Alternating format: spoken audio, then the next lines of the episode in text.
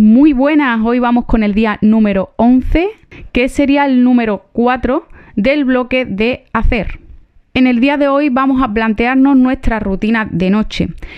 No sé si sois consciente de lo que repercute la noche, bueno, la tarde, noche y toda la noche y madrugada, en la rutina de la mañana, en cómo comienzas el día siguiente.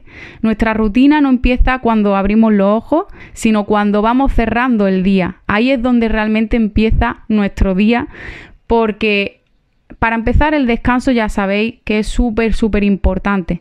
Entonces, dependiendo cómo cerremos el día, vamos a tener mejor o peor descanso. Un descanso de mayor calidad o de menor calidad. Aquí os voy a dar varios consejos para la rutina de noche y ya cada uno que haga lo que quiera.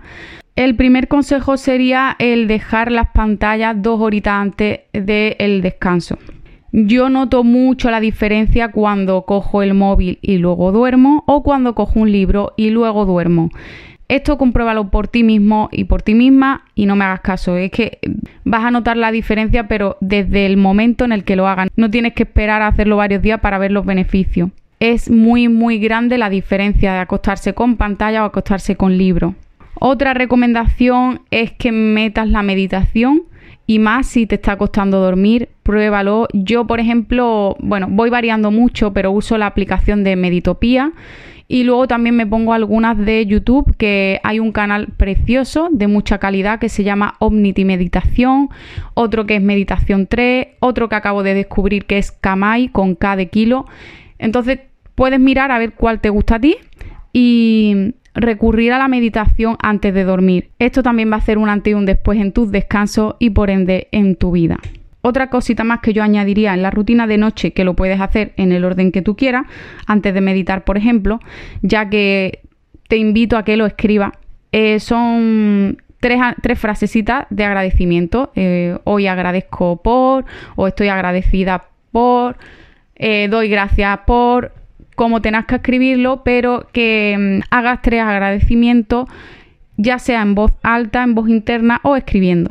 La gratitud, como ya sabemos, es una de las más altas vibraciones. Te lleva a un estado de amor, de gratitud, que es de los más grandes. Y esto te va a hacer sentir súper bien. Y hacer esto antes de dormir, de verdad que, que lo vas a notar mucho. Otro truquito a la hora de dormir que aprendí hace tiempo es que tú te programes para despertarte a la hora que desees. De esta forma, despertarte sin alarma, pues obviamente, para las personas que son como yo, que las odian, ya sé que puede reflejar alguna resistencia que tengo o lo que sea, pero es que no, no, no me gusta.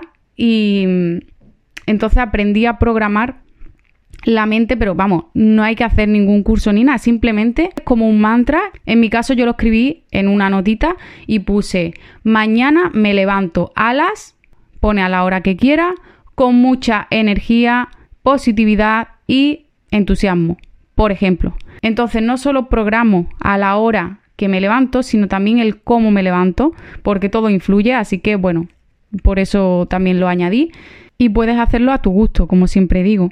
De nuevo, en la rutina que te ponga de noche, debes recordar, como dije en el anterior día con la rutina de mañana, las razones y los motivos por los cuales quieres hacer lo que vas a hacer, para que tú lo recuerdes y lo tengas ahí presente. Si no, es más fácil que te dé pereza o que no quieras hacer ciertos hábitos, que también está bien, porque como digo, tú te tienes que diseñar tu propia rutina, que sea a tu gusto y que te aporte bienestar y disfrute. Y hasta aquí el día de hoy. Recuerda que tenemos un poder ilimitado. Yo creo en mi poder. ¿Y tú crees en el tuyo? Y una cosa más. Te amo.